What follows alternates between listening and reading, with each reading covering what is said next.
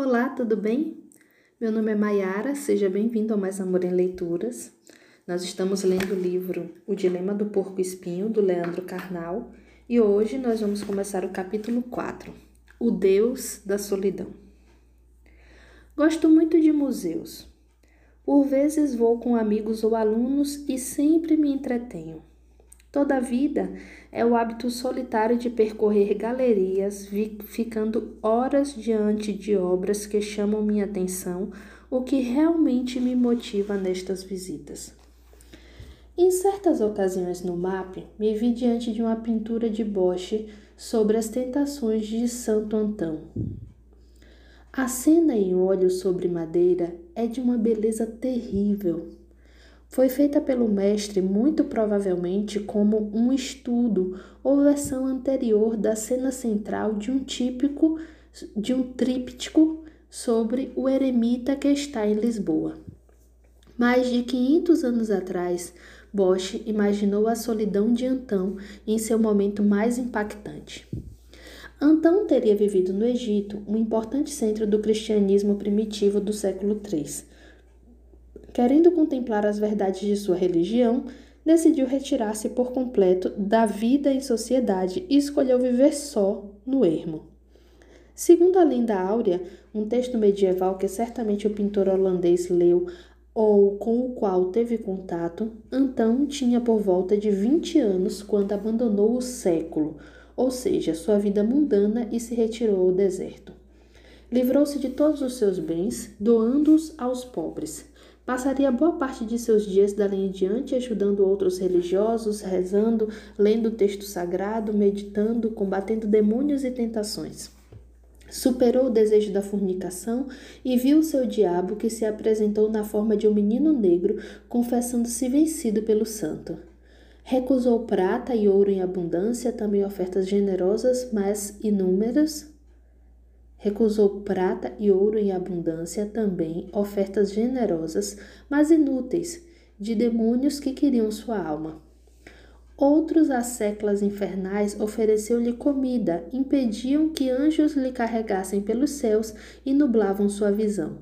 Então enfrentou a todos, teve o corpo surrado com violência, quando os demônios lhe apareceram sob a forma de diferentes feras que dilaceraram seu corpo adentadas, chifradas e unhadas. O próprio Cristo salvou com uma claridade admirável que pôs em fuga todo o mal que o afligia, curando intensa, instantaneamente suas feridas. Perguntando a Cristo por que não acudira antes e onde estava o Senhor enquanto era ferido daquela forma, ouviu: Eu estava aqui, mas ficava vendo-o combater. Como você lutou com vigor, tor tornarei seu nome célebre em todo o universo. Então, Bosch pintou as tentações do Santo Antão várias vezes, sendo a de Lisboa e a do MAP as mais aclamadas, embora haja uma lindíssima no Museu do Prado.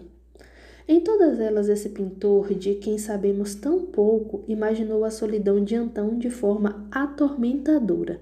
Em todas elas, o santo está rodeado de demônios em formas de animais híbridos monstruosos que lhe tentam.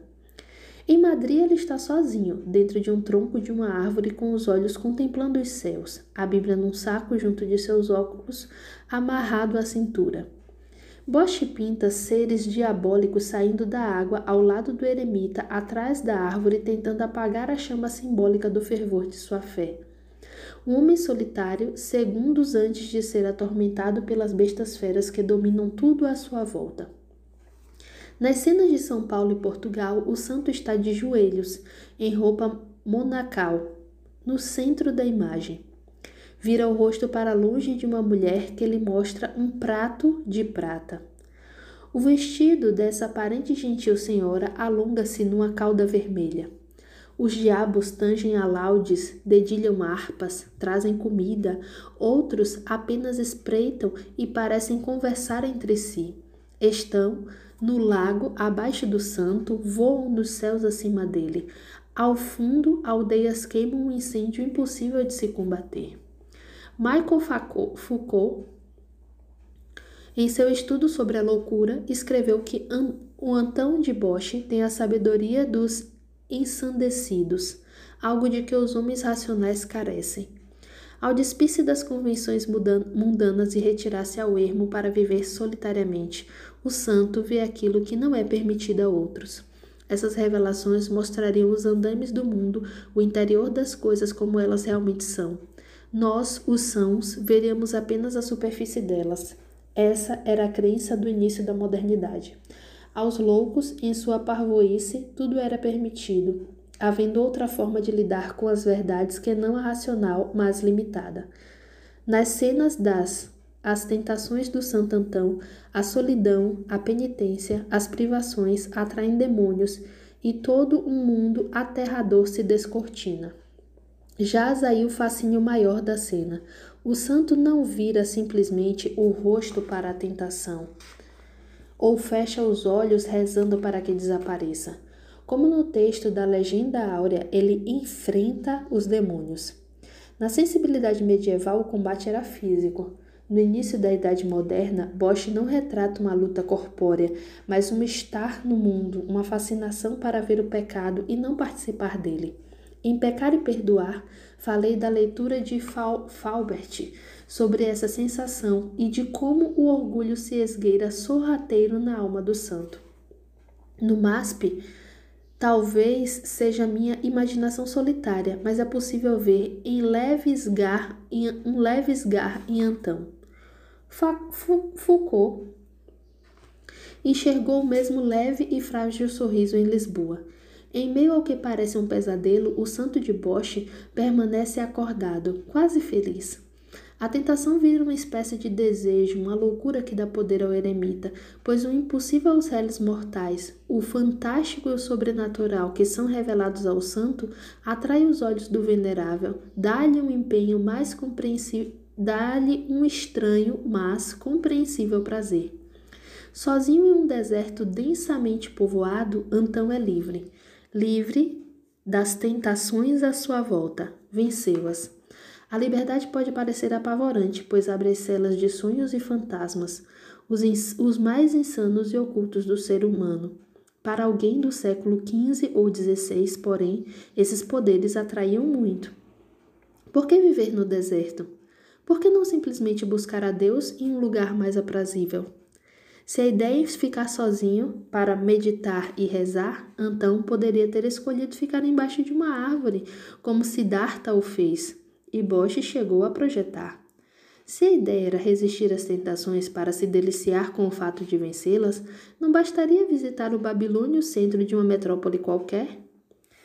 Para tentar responder a essas questões, precisamos pensar no que a, idade de, a ideia de deserto simboliza na tradição judaico-cristã. O deserto e sua possível solidão estão muito além de Bosch e Antão. A solidão que Deus urge de seus seguidores é anterior e formou o imaginário de ambos os personagens, ainda que de maneiras distintas. Em primeiro lugar, o óbvio. Paisagens desérticas contrastam com a abundância das margens dos rios no chamado Crescente Fértil, região na qual a presença humana é antiquíssima e que se espraia desde a foz do Nilo, no Egito, até a Mesopotâmia, passando pelo Jordão. Nesse jogo de polos entre a cornucópia, criada pelas águas, e seus regimes de cheia, e o agreste violento e quase sem vida dos desertos que estão por todos os lados entre o norte da África e o Oriente Médio, é possível ler uma clara representação do vício e da virtude. Por um lado, prega a tradição rabínica, estar próximo de Deus traz virtude e fartura. Por outro, afastar-se dele traz seca e privação. Basta ler um profeta do Velho Testamento e teremos exemplos desse ciclo. Deus provê muito aos seus filhos mais fiéis. Estes param de adorar a fonte e passam a idolatrar o veio da água em si. Se amarem o supérfluo, o mundano, afastam-se de Deus, que, por fim, pune as pessoas, retirando-lhes alimentos, colheitas, filhos, atirando-lhes em cativeiros, permitindo invasões e o que mais for necessário para que vejam sua apostasia e se arrependam dela. Temendo o Senhor, voltam ao seu seio, e as bênçãos divinas voltam a cobri-los. Esse é o ciclo que anunciam as profecias. Nessa lógica, o deserto simbolizaria o afastamento de Deus. Volto à pergunta: por que Antão foi buscá-lo no deserto? Será que buscava realmente a presença divina? Afastar-se de Deus e criar um deserto na alma é apenas um dos muitos significados do ermo. Uma solidão sem Deus é algo que não se deseja na tradição, mas a Bíblia é plena de outros sentidos para os mesmos desertos. Vamos pensar sobre alguns deles. Ainda na tradição veterotestamentária, veterotestamentária, podemos perceber que o deserto é também um lugar de escuta. Em meio ao Sinai, Deus ao Sinai, Deus falou a Moisés, fez seu povo eleito peregrinar e deu-lhe a lei, os dez mandamentos. No árido, Israel consagrou a todos no tabernáculo, local de habitação do próprio Deus entre seu povo. Guiados pela vontade divina, seus filhos mais diletos foram ao deserto. Lá foram despidos de tudo e todos, apenas para ouvirem suas vontades e mandatos. O profeta Oséias resumiu isso quando escreveu: Eis que eu o atrairei e o levarei para o deserto, e lhe falarei ao coração, quando admoesta um fiel falando de sua mãe prostituta. Oséias 2:14. Para um povo nômade, combatido e escravizado tantas vezes, o deserto também pode ser lido como local de libertação. No mesmo livro do Êxodo, o povo libertado do Egito chega a reclamar: Será que fomos libertados para morrer no deserto? Depois, reconhecem a libertação e comemoram aquela jornada. Tornaram-se verdadeiramente livres no deserto. Outro profeta, Jeremias, retomara esse sentido quando assevera: Assim diz o Senhor: O povo que se livrou da espada logrou graça no deserto. Jeremias 31, 2. Esse é um dos sentidos da solidão do eremita religioso cristão: libertar-se. Em meio às provações que o deserto impõe, os fortes e resolutos na fé crescem. A lógica bíblica nesse ponto é simples e lembra a, de, a da clara em neve. Para crescer e ficar firme consistente e pronta para o uso, é preciso bater as claras do ovo até que se transforme. Não existe fé sem teste dessa mesma fé. Crer quando se, tu, se tem tudo é fácil. Logo, é desprovido de tudo que se deve crer. Lembram do episódio de Jó? Enquanto tinha tudo e adorava a Deus, o diabo dizia que era justamente por ter tudo que era fiel. Deus lhe foi tirando saúde, riqueza, família e ainda assim Jó creu. Acreditou mesmo diante de um deserto em sua vida. Nesse sentido, vemos o deserto metafórico como um sinal de crescimento na fé. Mas o deserto real também cumpria seu papel. João Batista, o primo de Jesus que o antecedeu no batismo, segundo o Evangelho de Lucas, viveu, cresceu e se fortaleceu em espírito nos desertos, até o dia que havia de, manifestar-se a Israel. Lucas 1, 80. O santo se alimentava frugalmente de insetos e castanhas, nutria-se mais do espírito, ecoava uma célebre passagem do Deuteronômio que vale narrar, porque ela voltará a aparecer por aqui. Nas muitas tribulações que os judeus passa, tribulações que os judeus passaram na travessia do, Sinais, do Sinai, Deus deixou que tivesse fome, mas também proveu maná, um alimento miraculoso que aparecia quando evaporava o orvalho da manhã e que, quando cozido, podia render bolos com sabor de mel. Nessa alternância entre privação e provimento, o texto diz que tudo foi feito para que entendessem que nem só de pão viverá o homem, mas de tudo o que procede da boca de Deus. Deuteronômio 8, 3. Entender as coisas do Espírito e nutrir a alma, prepará-la para a salvação, diz a interpretação cristã dessas passagens. Logo, o deserto, como provação, significa a possibilidade real de nos tornarmos clara em neve, sairmos do estado inicial do ovo, crescermos e nos tornarmos mais, forte, mais fortes. Esse sentido de crescimento pressupõe entender o deserto, então, como uma etapa de preparação na qual o Senhor endireita suas veredas. Lucas 3, 4. Jacopo de Varazzi, autor de Legenda Áurea, ao retratar a vida de um santo bem menos conhecido na atualidade, Arsênio, ponderou que a multidão impede alguém de ver seus próprios pecados, enquanto aqueles que vivem na solidão podem vê-lo com mais facilidade. Ver os próprios defeitos com exatidão, tomar ciência de cada problema que temos, seria o primeiro passo para erradicá-los. Os seres humanos não são perfeitos, não, mas são perfectíveis. A busca pela melhora em si começa com a solidão do deserto no raciocínio religioso. Tanto era assim que no latim medieval, deserto não era apenas o designativo de uma área inóspita, também era sinônimo de solidão, de retiro espiritual, de procura por Deus e de combate às forças do maléfico. Segundo o medi medievalista Jacques Legoff, o deserto na Idade Média poderia ocorrer em qualquer condições geográficas, pois era metáfora. Um mar, uma ilha, uma floresta, um pico de montanha, qualquer lugar de isolamento poderia ser descrito com a palavra deserto. Essa leitura de solidão como elemento necessário ao crescimento e à nutrição do espírito, como abnegação do corpo, tem muita base no Antigo Testamento, mas encontra em Jesus a sua essência. No Evangelho de Mateus há uma passagem extremamente conhecida na qual o próprio Cristo se isola logo após o seu batismo. O Nazareno quer se preparar para o seu ministério, antecipando seus sofrimentos e ponderando o seu maciço dever. Para isso, diz o texto bíblico, foi conduzido pelo Espírito ao deserto e lá permaneceu por 40 dias, numa referência aos 40 anos que o povo escolhido perambulou no Sinai antes de atingir a terra prometida. Jesus, com sua passagem pela terra, sua morte e ressurreição, traria acesso a todos a esse novo reino, que não é deste mundo da salvação. Depois de jejuar por todo esse tempo, sentiu-se fraco e teve fome. Jesus era um forte. A maioria de nós costuma dizer que está morrendo de fome com apenas algumas horas sem comer. Nesse momento de baixa, o tentador apareceu e ofereceu uma chance de matar aquela necessidade física. Se tu és filho de Deus, manda que essas pedras se, se tornem em pão. A, a, primeira tentação está intimamente ligada ao corpo e suas necessidades básicas, de respeito, diz respeito à concupiscência da carne. Comer e beber, na tradição católica dos pecados capitais, são apenas indícios de todos os tipos de desejos físicos. Viesse uma oferta de vinho, água, embutidos e queijos, e hedonistas contemporâneos teriam abraçado pedras, pedregulhos e rochas. Cerveja gelada, um refrigerante ou milkshake convenceriam outros santos. Sabendo que Jesus era frugal, o demônio sugeriu pão. A tentação do próprio Jesus é um dos episódios mais interessantes sobre o papel demoníaco no Novo Testamento.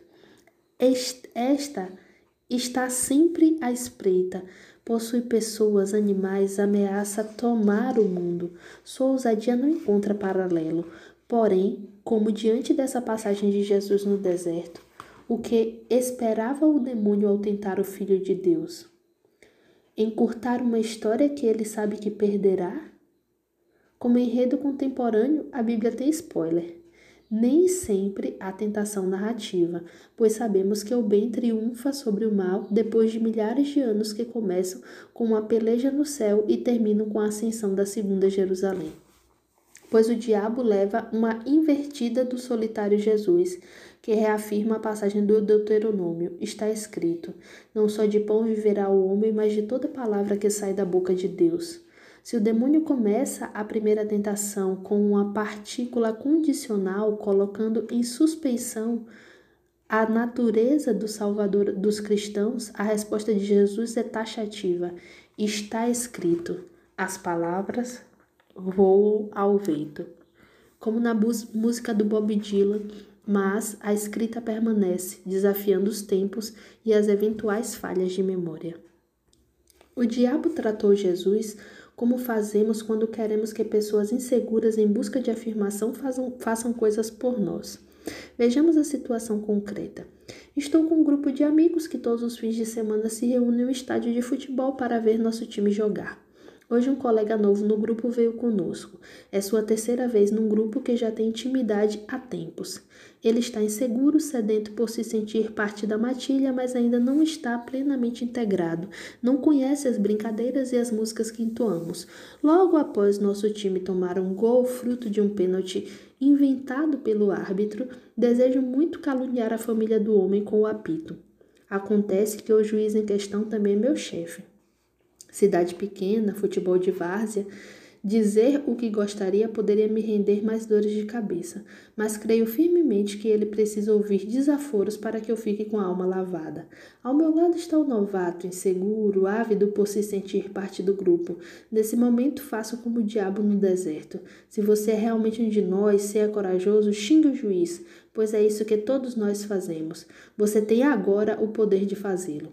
Percebendo sua chance diante do sorriso do grupo, o incauto grita intemperes a plenos pulmões.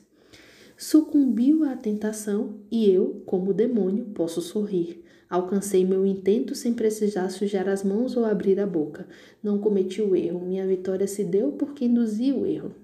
Sendo mais direto, esse é o poder da sugestão.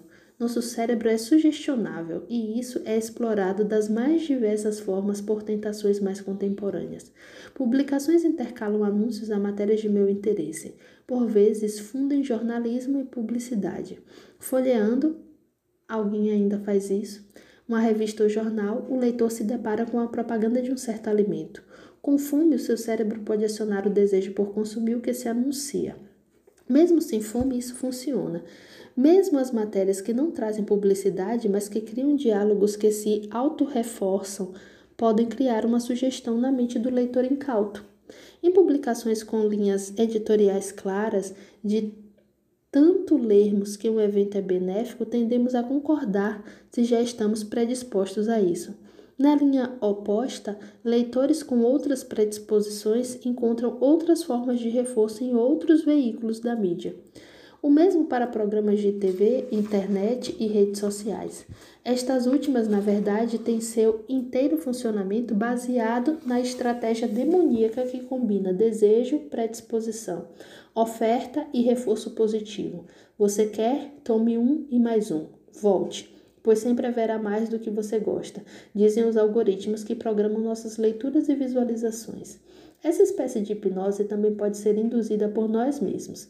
A medicina e a indústria farmacêutica estão cientes do chamado efeito placebo há décadas.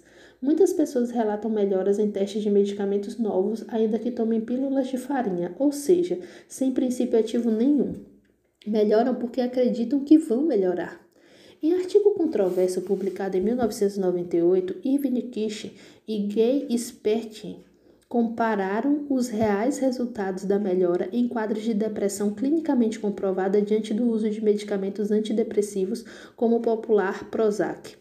Os resultados foram impressionantes. Cerca de 75% dos pacientes que relataram melhoras consideráveis, na verdade, tinham apenas consumido placebo.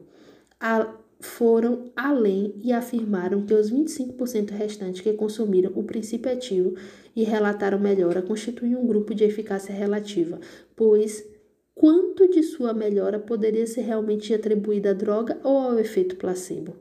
Em 2002, Kish e colegas publicaram novos resultados, mas agora usando dados oficiais do FDA, órgão oficial norte-americano para o acompanhamento do desenvolvimento de medicamentos e alimentos. As novas conclusões não eram tão estarrecedoras quanto o estudo de 1998, mas, ainda assim, verificaram que existia apenas 18% a mais de vantagem no número de pessoas que melhoram da depressão tomando antidepressivos reais sobre aquelas que consumiram placebo. Muito pouco. Nosso poder de autossugestão é imenso. Consultórios de psicólogos e psiquiatras comprovariam meu argumento com muitos casos. Mágicos e paranormais fazem da sugestão um meio de vida. O demônio tentou a estratégia da sugestão, mas falhou com Jesus. O tinhoso não se deu por vencido e levou Jesus a Jerusalém, colocando-o sobre o pináculo do templo. Disse-lhe então: Se tu és o filho de Deus, lança-te daqui abaixo, porque está escrito: Aos seus anjos dará ordens a teu respeito, e eles te sustentarão nas mãos para que nunca tropeces em alguma pedra. Lucas, 1, Lucas 4, versículos do 9 ao 11 e Mateus 4, versículo 6. Repara que ele insistiu na estratégia. Você não é o cara, Jesus? Os anjos não farão porque você é o Deus feito carne? Então pula. O texto bíblico quer que conheçamos a firmeza do propósito de Jesus, afirmando que ele é o Messias. O diabo simboliza a areia movediça, um instável, mutável, a ocasião que faz o ladrão. Jesus é a sua antítese, o sólido, o escrito, o imperturbável, a essência que, mesmo diante de quaisquer circunstâncias, não se modifica. Por isso, claro, ele responde como fizera antes. Também está escrito: Não tentarás o Senhor teu Deus. Lucas 4:12 e Mateus 4:7. Essa segunda tentativa demoníaca também mexia com outro pecado basilar, a soberba. E ironicamente, Satanás usou uma passagem do Salmo 91 contra ele mesmo. Ele queria mostrar que sabia manipular o mesmo código tão caro a Cristo. A obsessão bíblica com o número 3 se confirma e vemos o diabo tentar ungido uma terceira vez, levando a um monte altíssimo, e de lá disse, contemplando todos os reinos do mundo: Tudo isso te darei se prostrado me adorares. O demônio queria e sempre quis, sujeito previsível que é na sua ausência de livre-arbítrio, ser califa no reino de califa, mal parafraseando o padrinho Isignom de René Goussinet e de Tabari. Desbancar Deus e ser o supremo mandatório de tudo e todos. Se Jesus ficasse de joelho para que o anticristo, as batalhas apocalípticas, se Jesus ficasse de joelho, para que o anticristo, as batalhas apocalípticas, os cavaleiros e as trombetas? Ele ganharia a guerra contra Deus sem derramar sangue, com um blefe, com uma tentação. Jesus, como previsto, respondeu citando as Escrituras uma vez mais: Vai-te, Satanás, porque está escrito: Ao Senhor teu Deus adorarás e só a ele servirás. Seu opositor retirou-se, os anjos vieram servir Jesus. Lucas tem uma frase final menos arrematadora e dá a entender que Satanás teria apenas deixado de importunar Jesus até a ocasião oportuna, deixando-nos crer que houve outros encontros entre os dois. Se houve, o texto não nos revela. A terceira e última tentação de Cristo era da natureza mais profunda, pois mexia com desejos e temores escondidos em me meandros mais humanos de Jesus. Se ele fosse inteiramente Deus, sem nada de humano, como saber da agonia da morte, do pavor do sofrer, do desejo por prazer e alegria de vida? Ver a possibilidade de se livrar da cruz e viver como rei, diante de reinos oferecidos de mão beijada, ou melhor, diante de uma simples genuflexão, é realmente tentador. Mais uma vez, uma concupiscência, dessa vez a dos olhos, da alma. Explorando essa faceta que Jesus revela em seus momentos de solidão, vemos o Deus e o homem ao mesmo tempo. Sua resposta é de uma humanidade ímpar. A oferta do diabo foi quase certeira, não fosse o homem em questão estar submetido ao seu poder de redentor. Em seu íntimo podemos ousar pensar, tremeu, por isso, a resposta ríspida, como se não quisesse mais ouvir: Retira-te, Satanás, quase dizendo: Vai embora antes que eu considere a oferta. Linda passagem em que vemos o humano em Deus, na sua solidão e nos demônios que ela traz consigo. Fato é que, na solidão do deserto, Jesus foi tentado e saiu vitorioso. Seria, esse seria o modelo para os ermitãos, como Antão. Enfrentar o demônio e vencê-lo, ou bater-se com seus próprios demônios em meio ao retiro desértico, nesse último sentido, faria como ficarmos completamente nus, com boa luz, bem próximos de um espelho. É melhor fazermos isso sozinhos. De perto, ninguém é, é de perto, ninguém é normal. E nossas imperfeições saltariam à vista. Podemos ignorar nossas falhas ou nos horrorizar com elas. Tanto faz. O asceticismo cristão eremita diz que o deserto funciona para o solitário como o espelho em que nos desnudamos. Não à toa, na versão que Dali pintou, Santo Antão aparece desnudo, combatendo demônios e tentações em formas paquidérmicas e esquinas. O deserto, a nudez da alma e a fortaleza de Cristo, simbolizada pelo crucifixo nas mãos do santo, compõem a virtude da cena feita pelo espanhol já no século XX. O deserto da solidão é inequivocadamente um lugar de provação. Jesus, e então depois dele, preferiu nutrir-se das Escrituras. Resista ao inimigo e ele fugirá de vós. Cravou o apóstolo Tiago em carta. Abandonemos o deserto cristão para acompanharmos Jesus em outro momento de solidão e de intensa humanidade. O que se passava na cabeça do Messias na quarta-feira da Semana Santa? havia experimentado a maior glória de sua vida no domingo anterior, quando fora saudado com hosanas ao entrar na sagrada e tumultuada Jerusalém. As portas da cidade se abriram de par em par. Mantos foram estendidos no chão, ramos de oliveira agitados em frenesi. Foi o apogeu da sua carteira de três anos. Ele conhecia a cidade há muito tempo. Perdeu-se nela aos doze anos. Jerusalém, adourada, com o templo refeito por Herodes o Grande, deveria impressionar um homem nascido em Belém e criado na pacata Nazaré. Jesus amava a cidade santa. Em Lucas 19, do 41 ao 44, lemos que ele chorou ao ver o capital ao ver a capital e antecipar sua destruição. Era uma paixão de verdade. Sua maior crise de fúria tinha sido expulsar vendilhões do espaço sagrado. O gesto indicava seu zelo afetivo pelo lugar. Ninguém reconheceria o dócil pregador do Sermão da Montanha virando mesas e gritando. Talvez os íntimos conseguissem vislumbrar além. A cena impactante nascia do amor do filho pela casa do pai.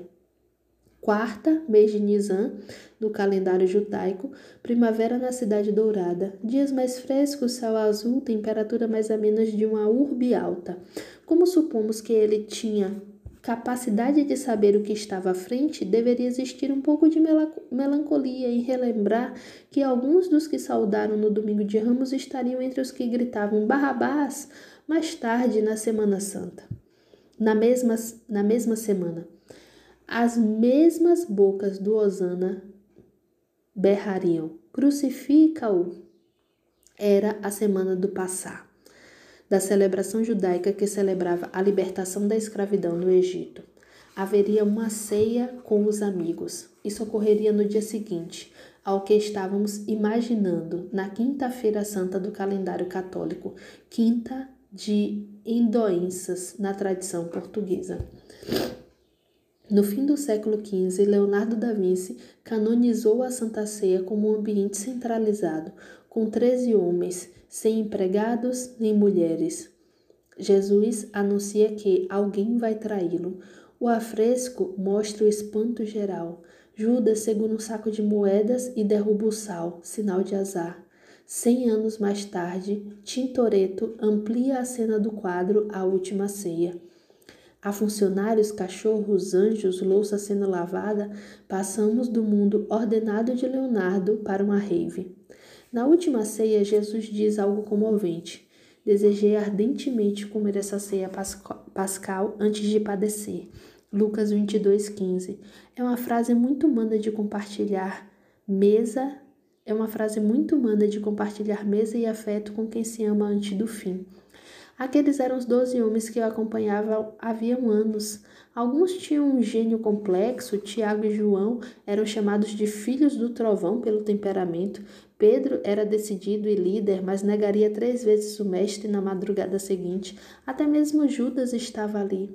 Talvez o mestre tivesse uma dor dupla com seu tesoureiro. Sabia que ele o trairia, mas também sabia que ele cometeria suicídio, o grande tabu judaico qual das dores mais incomodava o Nazareno? Ser traído pelo discípulo amigo ou perceber que Judas se condenava à danação? Era uma noite de emoções intensas. Os evangelhos nunca narram Jesus sorrindo, mas descreve inúmeros momentos do Messias chorando. Uma das virtudes de Jesus era a capacidade de surpreender. De, de repente, para espanto geral, ele se levanta e começa a lavar os pés dos discípulos. Quer mostrar o grau de amor heróico que reverte hierarquias. Quem comanda é o primeiro servidor dos comandados. A lição permanente e ainda não aprendida. Pedro, sempre cheio de arrobos teatrais, pede para ser lavado por completo. Jesus deve ser paciente.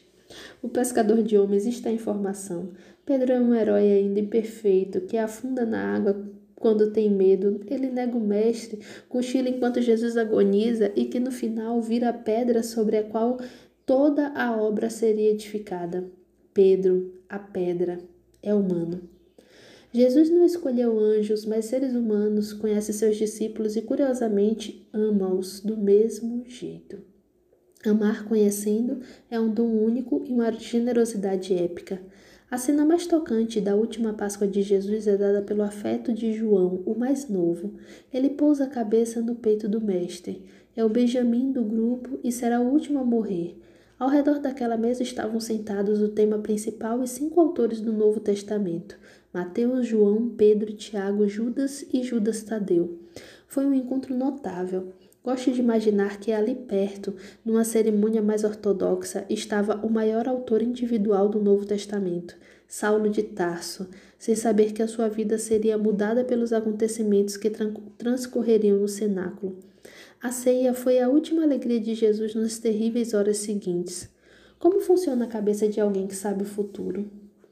Eu me casaria tendo previsto todos os, desentendi os desentendimentos futuros? Conversaria com alguém que me causaria decepção anos mais tarde? Talvez por isso seja vedado aos humanos o conhecimento do futuro. Não aguentaríamos a dor da verdade pela frente. É o mito do eterno retorno, como no aforismo de Nietzsche. Na Gaia Ciência, ainda que às avessas. O filósofo alemão escreveu: E se um dia, uma noite, um demônio se esgueirasse em tua mais solitária solidão e te dissesse: Esta vida, ainda como tu vives agora e como a viveste, terás de vivê-la ainda uma vez e ainda inúmeras vezes, e não haverá nela nada de novo, cada dor e cada prazer, e cada pensamento e suspiro, e tudo que há de indivisível, pequeno e de grande em tua vida há de te retornar, e tudo na mesma ordem e sequência. Diante dessa oferta, ficaremos amedrontados diante da pequenez de nossa existência e do tédio ou horror de nossos próprios sofrimentos revividos mil vezes? Ou algum instante de tal imer... imorredouro e brilhante nos diria que aquela era a mais divina proposta já ouvida, pois a vida, por conta desses poucos momentos, vale ser vivida repetidas vezes. Escrevi uma crônica de jornal sobre os últimos momentos na Terra. Lá lembrei o quadro de James Jacques Tistel, que retratou o Calvário sob ângulo novo, a cena vista pelos olhos de Jesus. Procure essa imagem e você será apresentado a uma interpretação pouco comum.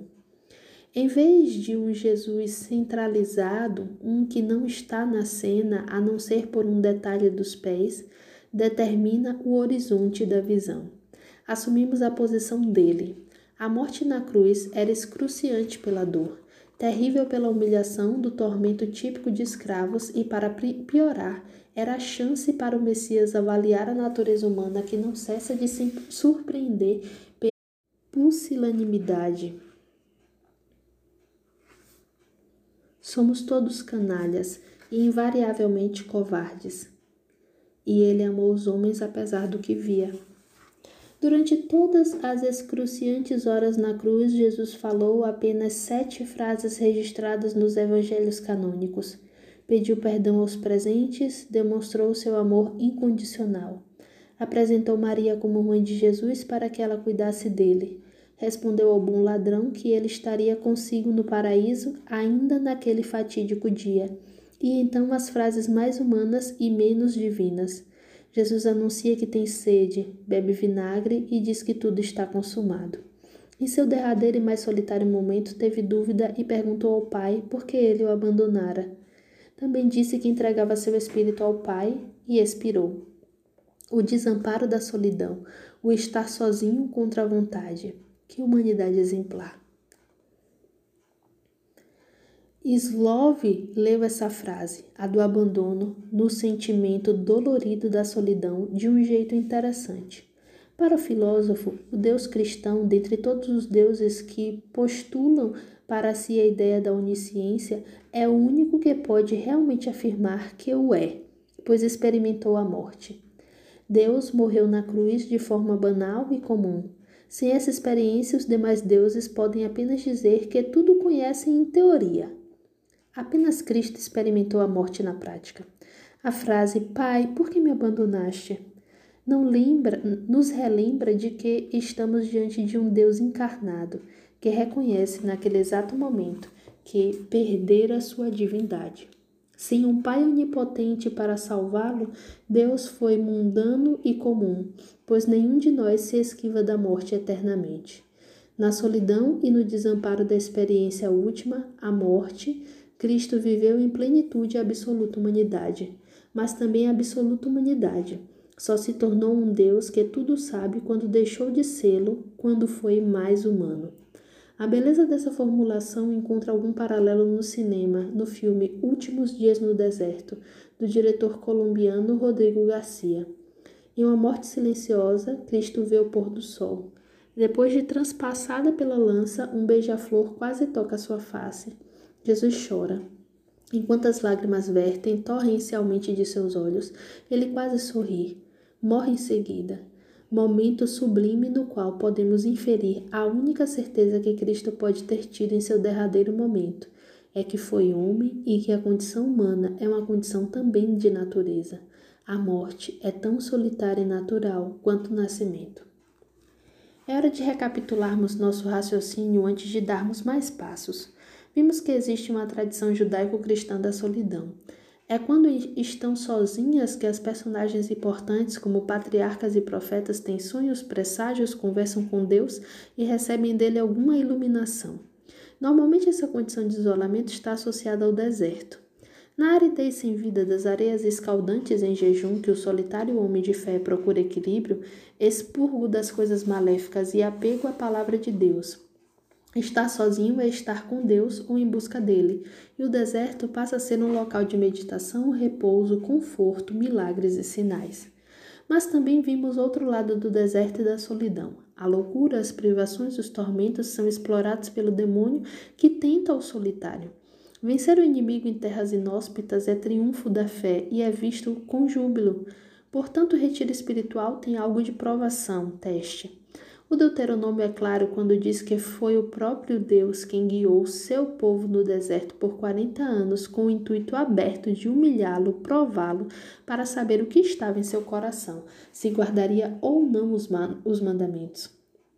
É sempre curioso imaginar por que um Deus onisciente precisa submeter pessoas a tamanha provação para daí sim saber o que se passa na mente delas. O inequívoco é que as ideias de isolamento, solidão, provação, provação e sofrimento se associam à purificação e renovação.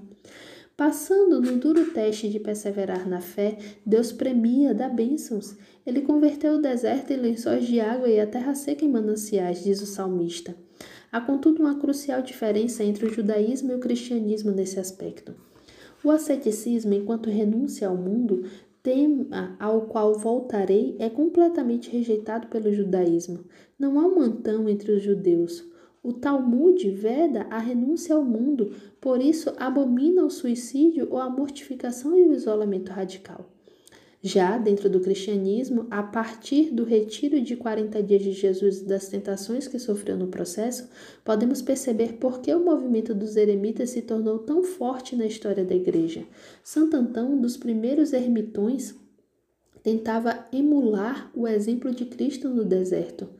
Na etimologia da palavra ermo, raiz de ermitão, está a descrição: pessoa ou grupo que vive no deserto. Na chamada Antiguidade Tardia, esse mundo que viu o colapso do mundo romano pagão e a ascensão de um cristianismo romanizado, centros da nova fé, brotam em muitos cantos, em especial em regiões portuárias e de intensas trocas comerciais e culturais. Nesse contexto durante toda a Idade Média, eremitas cristãos buscam reviver o exemplo de Cristo no deserto e isolaram-se da sociedade. Era comum que pessoas como Antão buscassem fugir do mundo urbano e da sociedade por acreditarem que eram reinos privilegiados do pecado. Por outro lado, sabiam que encontrariam companhia na solidão do deserto.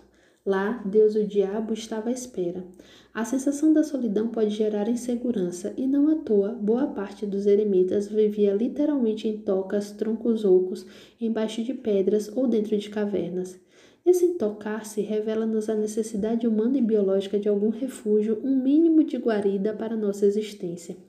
A solidão do eremita também revela um receio ou pavor de alguma ameaça iminente, algo que visceralmente o impele a viver sozinho, como se o outro fosse a raiz de seus problemas.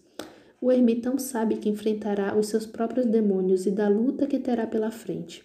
Estranhamente espera por ela, quase a deseja, sem estar só e sem enfrentar os monstros e bestas infernais que o atacarão e exporão suas entranhas físicas e psíquicas, não alcançará descanso. A Bíblia fala-nos do deserto. Já entendemos que a palavra em contexto judaico-cristão é polissêmica, mas em qualquer de seus significados sempre é um palco de ação desse Deus do deserto, desse Deus da solidão. Em meio a todas as possibilidades do deserto, solidão, ele e ela também se apresentou como esse lugar de descanso com o qual o eremita sonha. O local de paz depois da vitória sobre as forças do mal, sejam as de uma cabeça, sejam as do mundo. O Evangelho de Marcos, que revela que Deus pede que estejamos sós e que nessa condição procuremos um lugar deserto para descansarmos um pouco. O convite é feito, é quase um chamado. Na verdade, Deus, portanto, nos quer sozinhos, desertificados. Longe das tribulações do dia a dia, teremos descanso. Visitando mais uma vez o Antão da Legenda Áurea, vemos Jacob de Varazzi narrar uma passagem esclarecedora nesse sentido. Certa feita, um abade acercou-se do santo ermitão e lhe perguntou o que deveria fazer para viver melhor, para ser melhor. O ermitão respondeu: Não confie na sua própria justiça, domine seu ventre e sua língua, esqueça as coisas passadas. Depois acrescentou: Assim como os peixes morrem se ficam por algum tempo na terra, também os monges que ficam fora da cela e convivem com as pessoas do mundo logo perdem a resolução que tomaram de viver em retiro. Ou seja, Antão preconizou o mesmo que Descartes séculos depois: desconfie de si e do seu juízo. Essa é a dúvida fundamental. Diferentemente da lógica cartesiana, contudo, Antão estava preocupado com a concupiscência, algo que na teologia está ligado à cobiça natural da humanidade por bens e posses mundanas, algo que seria consequência direta do pecado original. Tais desejos primitivos inerentes à nossa condição de pecadores produziriam desordem dos nossos sentidos e da nossa razão. Por isso, devemos desconfiar de nossa justiça, de nossos juízos podem ser simples frutos de nossos desejos. A segunda postulação, dominar o ventre, está umbilicalmente relacionada à primeira. O ventre constitui, pelo menos desde Platão, algo a ser controlado. Como metáfora platônica, o ventre simboliza as vontades populares que se entregam às suas paixões de forma des... desrazoada. Nesse sentido, deve ser controlado pela cabeça, pelo juízo e pela razão. Como metáfora cristã, torna-se repositório de pecados do, de fruto do desejo. A gula é óbvia, mas o ventre também engloba a luxúria. Controlar o desejo de fornicação e o apetite, pois nem só de alimento vive o homem, é imperativo do controle dos demônios internos. A língua, a próxima a ser dominada, é por onde se disparam as más palavras. Mantenha a língua quieta e você diminui a chance de pecar. Por fim, esquecer o passado, pois aceitar Cristo significa renascer. Todo o restante será perdoado. Então conclui seu raciocínio com um conselho ao Abade. Quem adota a solidão e nela permanece é libertado de três inimigos: a audição, a fala e a visão. E enquanto só lhe resta lutar contra um, seu coração. Vidas ascéticas existem muitas religiões. O cristianismo não é exceção. Dentre os chamados padres da igreja, um grupo que envolve doutos teólogos está São Jerônimo. Nascido em 347 na atual Croácia, esse homem de temperamento forte e talento com as letras viveu quase como um nômade. Escreveu muitos e foi secretário do Papa, ficando conhecido como responsável pela tradução da Bíblia para o latim. A Vulgata, como ficou conhecida sua tradução, era a versão oficial dos textos sagrados para o mundo cristão europeu, até Lutero verter as escrituras para o alemão. A impressão é que deve ter passado a vida entre bibliotecas e salas de cópias de manuscritos. Isso é parcialmente verdade. Como dissemos, assessorou o Papa Damasco e por isso viveu em Roma. Também esteve anos em Antioquia e outras grandes cidades em sua época. Mas seus últimos 30 anos, bem como parte da juventude anterior à ida a Roma, foram passados em solidão, interrompida para ter aulas ou dar aulas. Viveu intocado, escrevendo e lendo, meditando. Como muitos anacoretas, viveu experiências místicas e, numa visão, teve a sensação de ser flagelado diante de Deus por não ser um bom cristão. Mesmo em Roma, manteve a acesse eremita, ou seja, um modo de vida frugal, comendo pouco, meditando muito e mortificando o corpo. Sua misoginia não parece ter sido das maiores. Isso em uma época em que o pensamento religioso tinha pavor de mulher, da mulher, pois seu olhar, corpo e pensamento eram invólucros condutores a catalisadores do pecado. São Jerônimo foi professor de algumas que lhe seguiram por toda a vida e patrocinaram sua existência, bancando suas despesas e as da ordem que acabou fundando e que leva seu nome. Algumas delas, como Paola e Marcela, tornaram-se doutas conhecedoras do grego, latim e aramaico, versados nos textos religiosos e alcançaram a santidade. Quando o pontífice morreu envolto em uma série de, de controvérsias políticas e religiosas, Jerônimo deixou os, a sede do papado e peregrinou até a Terra Santa e ao Egito, que, como vimos, era importante centro cristão e escolha de muitos monges. Fixou-se em Belém em 386 e lá morreu entre 419 e 420 em uma gruta. A lógica de que o mundo é contaminado e de que o retiro e a solidão são caminhos para uma vida santa foram ideias que Jerônimo partilhou com milhares de outros homens e mulheres do seu tempo e de idos posteriores.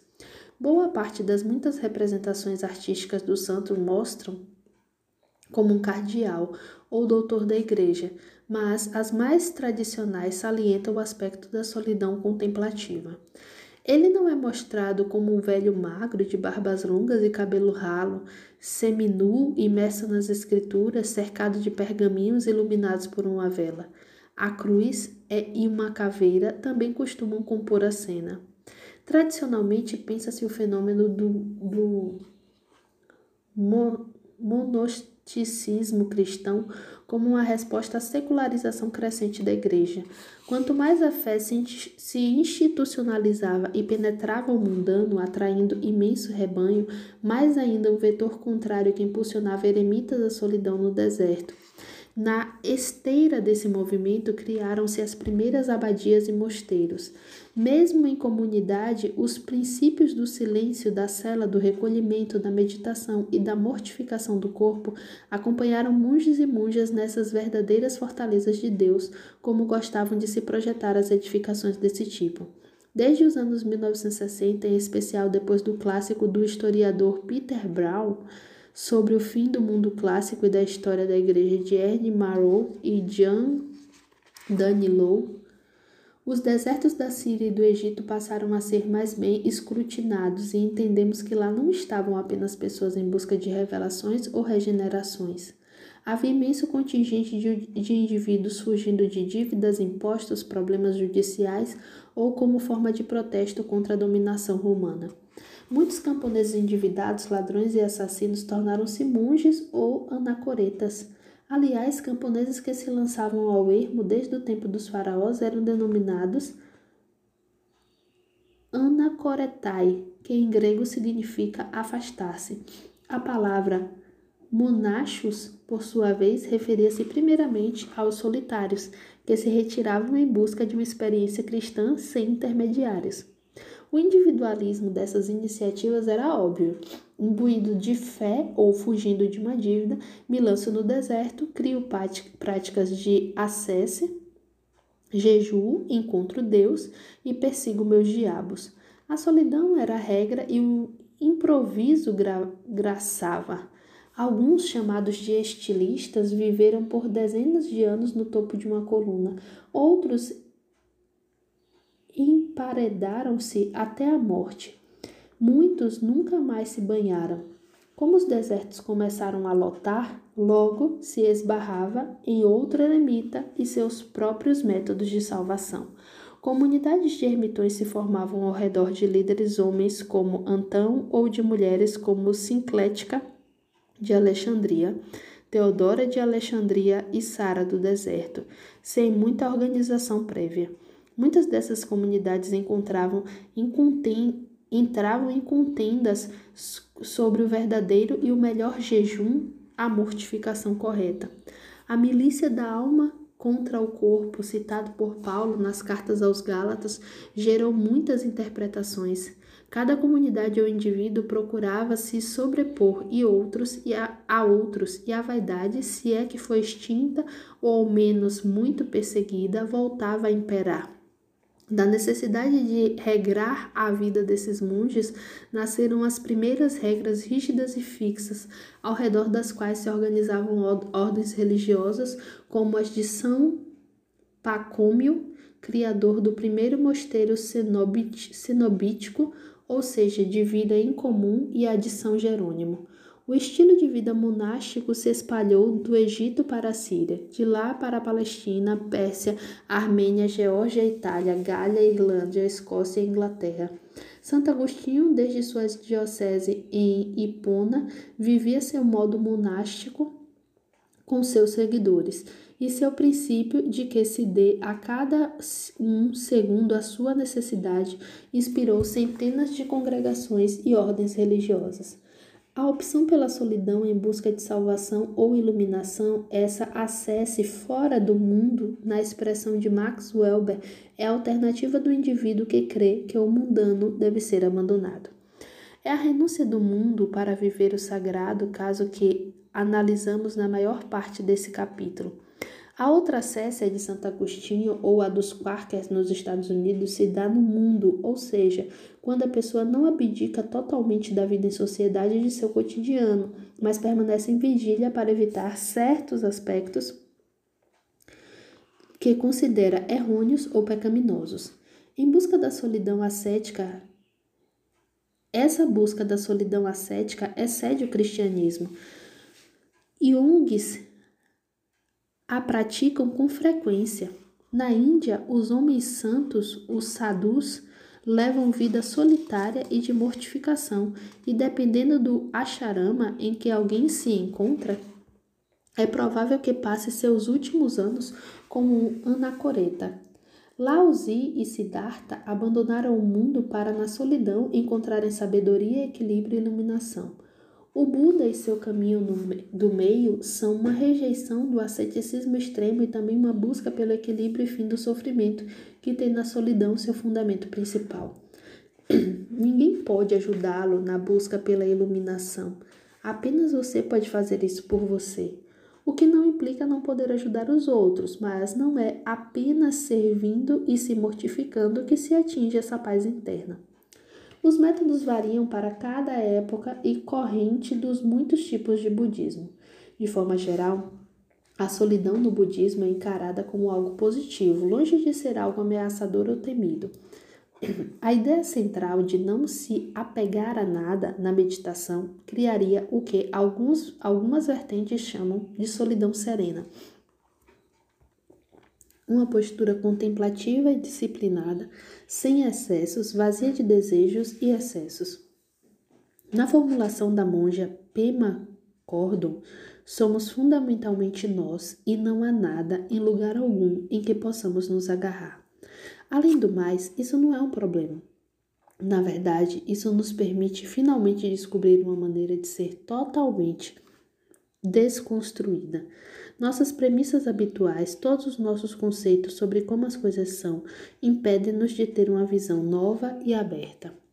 Relaxar na solidão representa um bom exercício para perceber a profundidade das situações mal resolvidas de nossa vida. Estamos nos enganando quando fugimos da ambiguidade da solidão. E o islamismo, a terceira recente das religiões abraâmicas, como ela lida com a solidão? E será que Alá também é um Deus que a preza e a incentiva? A resposta é fácil para o solitário leitor ou a atenta leitora que me acompanha até aqui. Se o Islã tem matriz comum com o judaísmo e o cristianismo, malgrado certas diferenças teológicas, haverá muito território comum para se pisar. Há um ditado árabe que nos serve de pista para o começo de nosso raciocínio. A semente só pode germinar na obscuridade.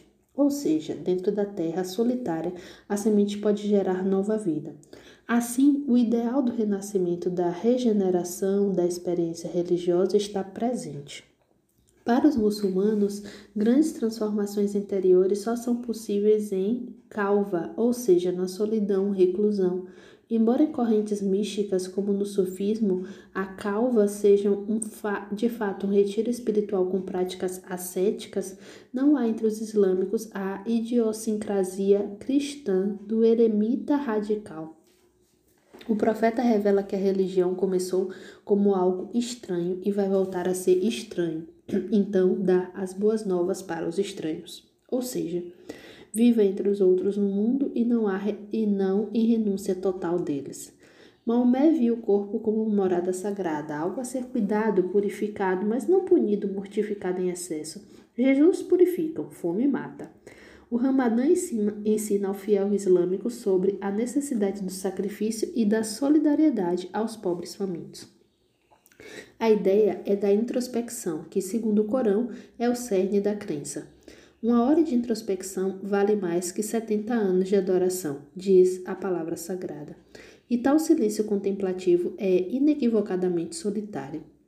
Maomé estava só no deserto quando recebeu a visita do anjo Gabriel e boa parte das revelações que ele lhe fez. Maomé era um homem vívido quando vivido quando teve sua experiência mística na solidão do deserto. Fora criado pelo tio Abu Talib, pois era órfão do pai. Conduzira caravanas de comércio pelos desertos árabes por toda a vida.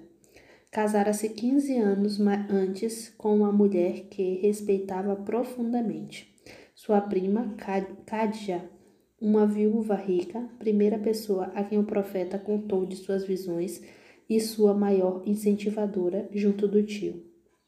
Tiveram quatro filhos, mas só sua amada filha Fátima sobrevivera à dura infância naquela região bastante inóspita. Naquele dia o sol era abrasador e Maomé recolhera-se na gruta de Ira e buscara algum tipo de iluminação. O Corão fala-nos como o Espírito da Verdade disse ao profeta: Leia.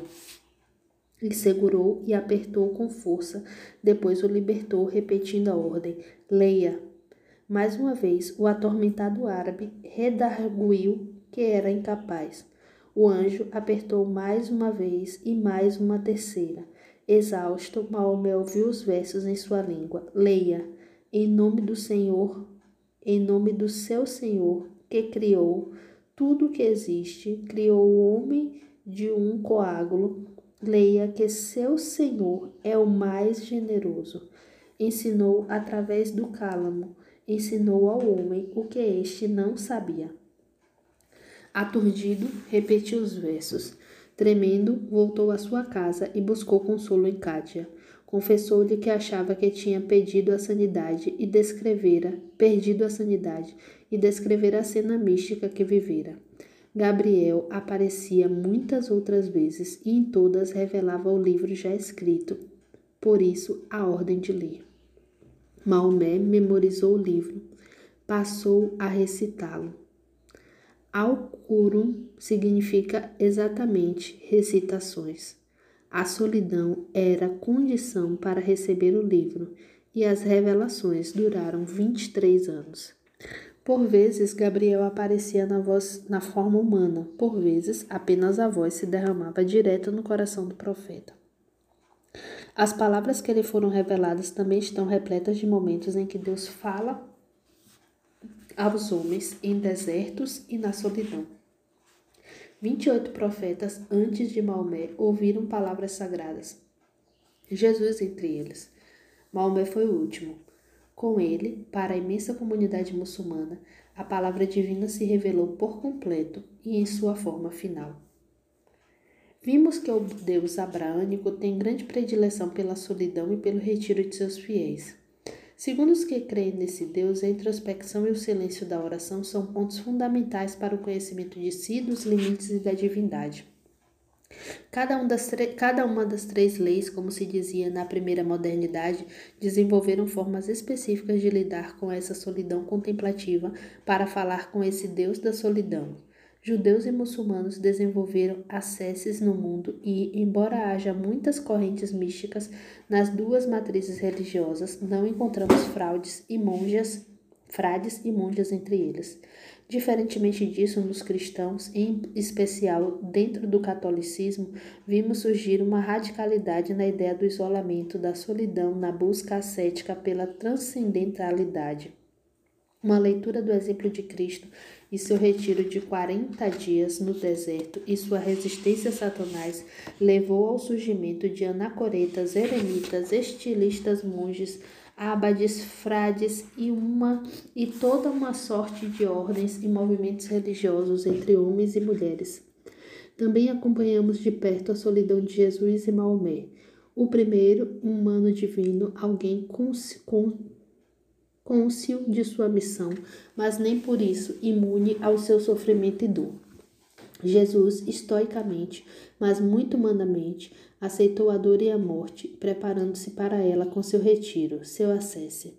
Ainda assim, sentiu-se só e abandonado. Uma solidão para o equilíbrio, outra solidão do desamparo, do abandono. Uma por opção, outra por absoluta falta dela. Cristo, talvez por se lembrar dessa experiência humana última da morte e do sofrer sozinho, visitou ou mandou consolo a santos e outros mortais em momentos de isolamento provocados por doenças, como foi o caso de Inácio de Loyola e Francisco de Assis. Não por acaso, ambos fundadores de ordens religiosas profundamente cristocêntricas. Maomé tremeu, sofreu, foi arrebatado, ridicularizado. São várias as passagens carônicas que nos mostram quanto o povo de Meca e nas imediações zombou de suas recitações e cobrava que ele realizasse milagres ou experiências estáticas diante de todos. Diziam-no possuído por demônios ou ensandecido. Depois de décadas triunfou, pois voltou a Meca como o profeta. Morreu em 632 sem que nenhum de seus fiéis duvidasse daquela fé que nasceu solitária, apenas fruto das visões de um único homem. Uma década depois de sua morte, toda a Península Arábica estava pela primeira vez unificada. Inimigas mortais, politeístas, as tribos árabes constituíam o Umar, a nação dos crentes.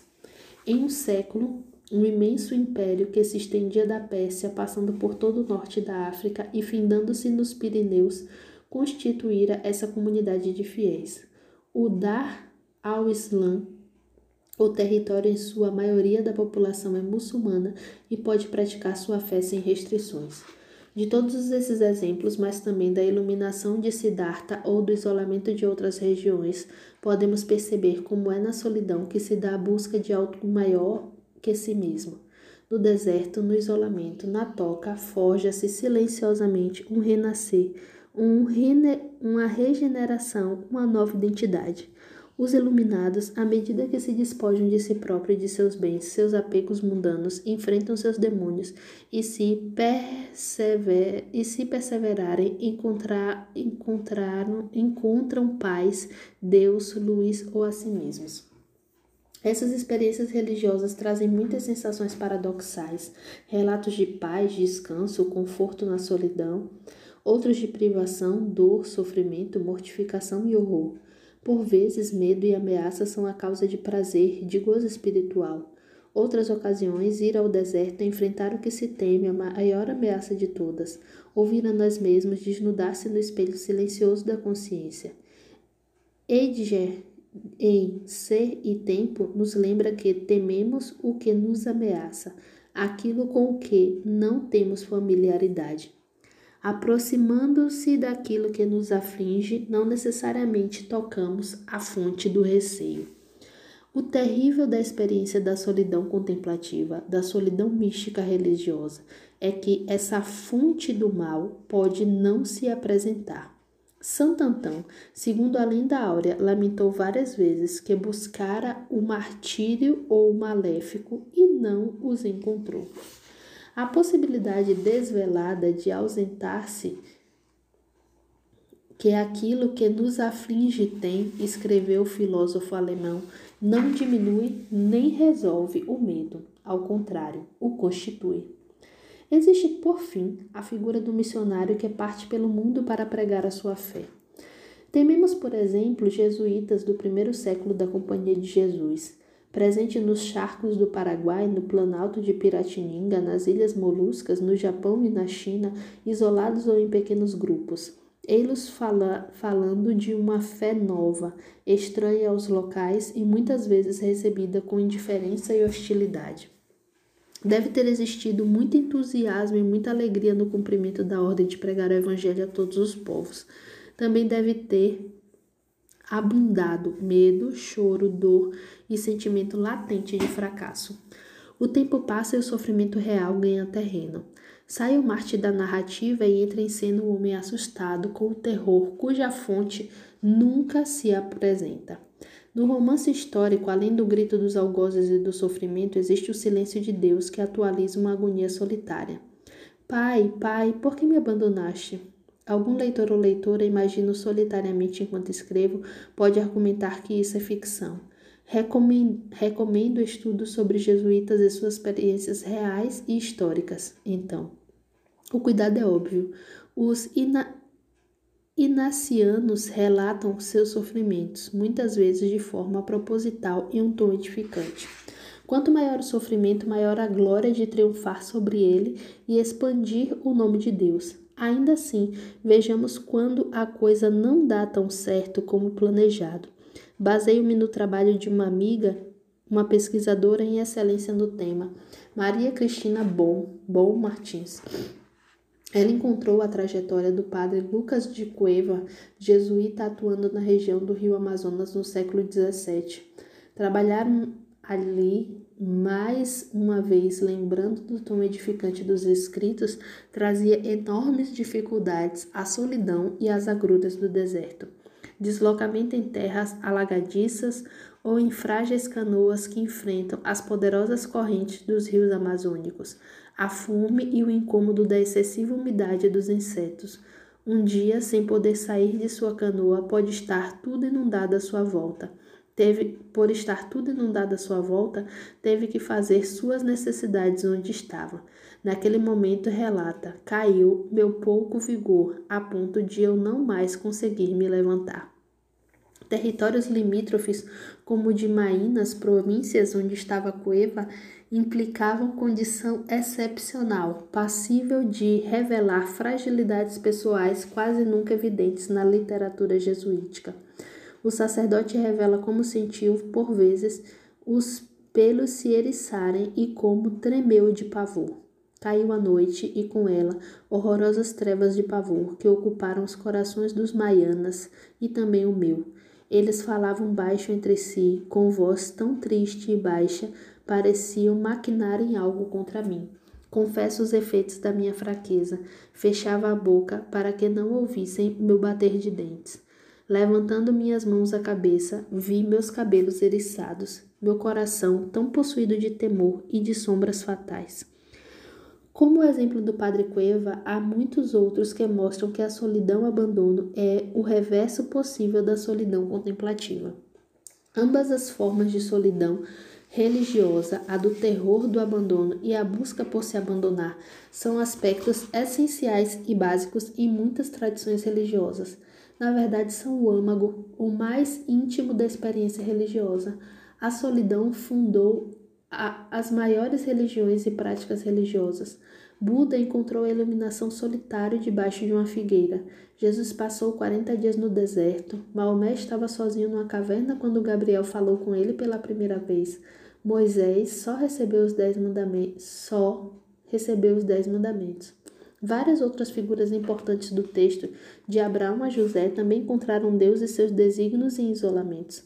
Nas palavras do sacerdote católico e escritor norte-americano Claire MacPherson, os grandes profetas do Velho Testamento, os primitivos pais e mães cristãos do deserto, os primeiros seguidores de Zen budismo na China, os místicos judeus medievais, os sufis da tradição islâmica, todos praticavam a solidão.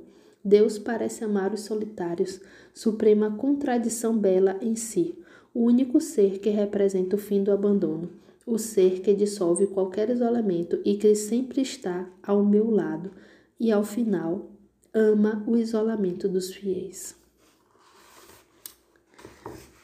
Ok. Gente, os áudios estão ficando muito grandes.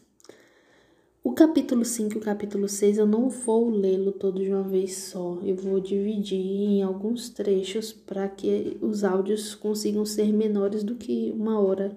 Os últimos três áudios todos têm uma hora. Então a gente vai fazer áudios menores no próximo capítulo. A gente se encontra na nossa próxima leitura. Um grande abraço.